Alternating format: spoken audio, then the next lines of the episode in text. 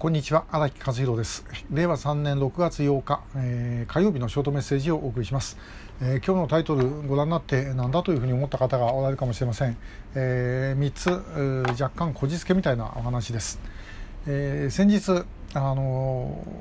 所沢市の西武園遊園地、でですね、えー、行きましてで、えー、あの目玉のアトラクションの一つゴジラ・ザ・ワイドというのにですね、えー、ちょっと入ってきました。まあ、映画館みたいな建物の中で、えーまあ、3D の、まあ、体験シアターっていうんですかね、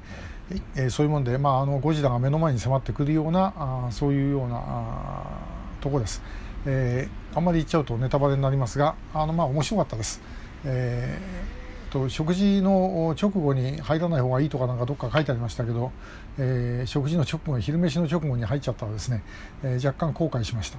で、えーまあ、うちの家内はあのもう怖がって入れなかったんで一人で行ったんですけども、まあ、あのそういうの好きなあの方には、えーまあ、おすすめです。で、えー、この話はこれでおしまい。で、えー、マスク、えー、と先月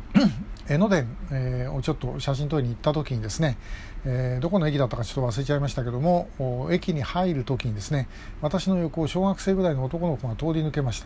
た。で,、えー、で駅の方からそのまあ駅のホームの方から、まあ、降りてくる方だったんですけども、まあ、こっちとすれ違ったわけですね。でそうしたらばあのお母さんの声が聞こえてですねえー、その人とあののところ近づいちゃだめよみたいなことを言ってたんですね。で、えー、さっきマスクしてなかったでしょっていうふうに言って、えー、その男の子を、まあ、叱ってました。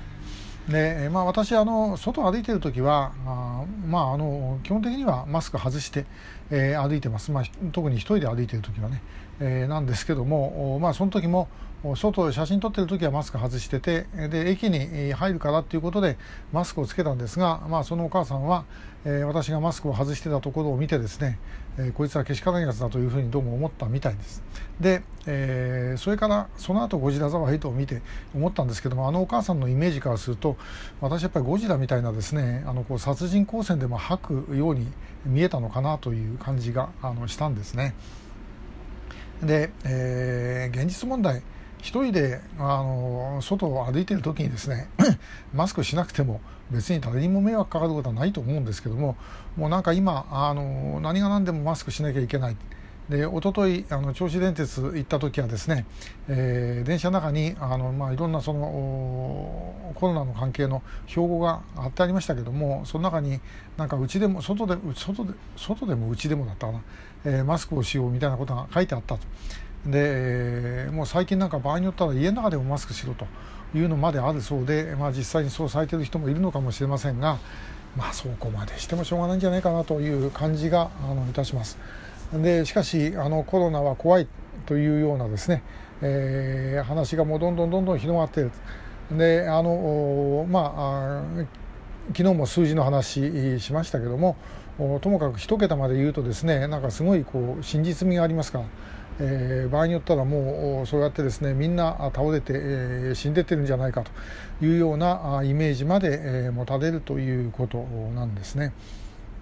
で、えー、これ逆に言うと拉致問題の場合はもう過小に少なく被害が少ないようにですねそういうイメージ操作をずっと政府がしてきたと。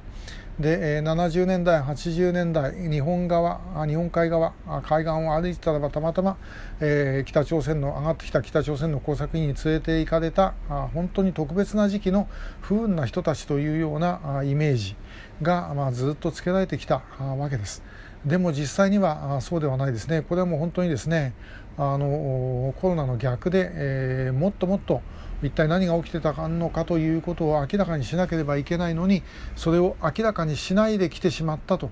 いうことだと思います。えー、これですね本当あの印象操作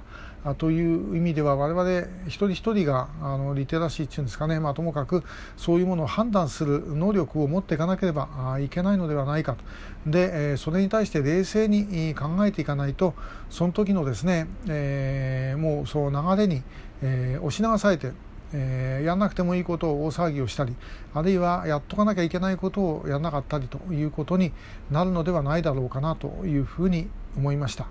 えー、今日はなんか三大話みたいな話ですけどもまあそんなことで、えー、我々、え、この情報には気をつけましょうというお話でございました今日もありがとうございました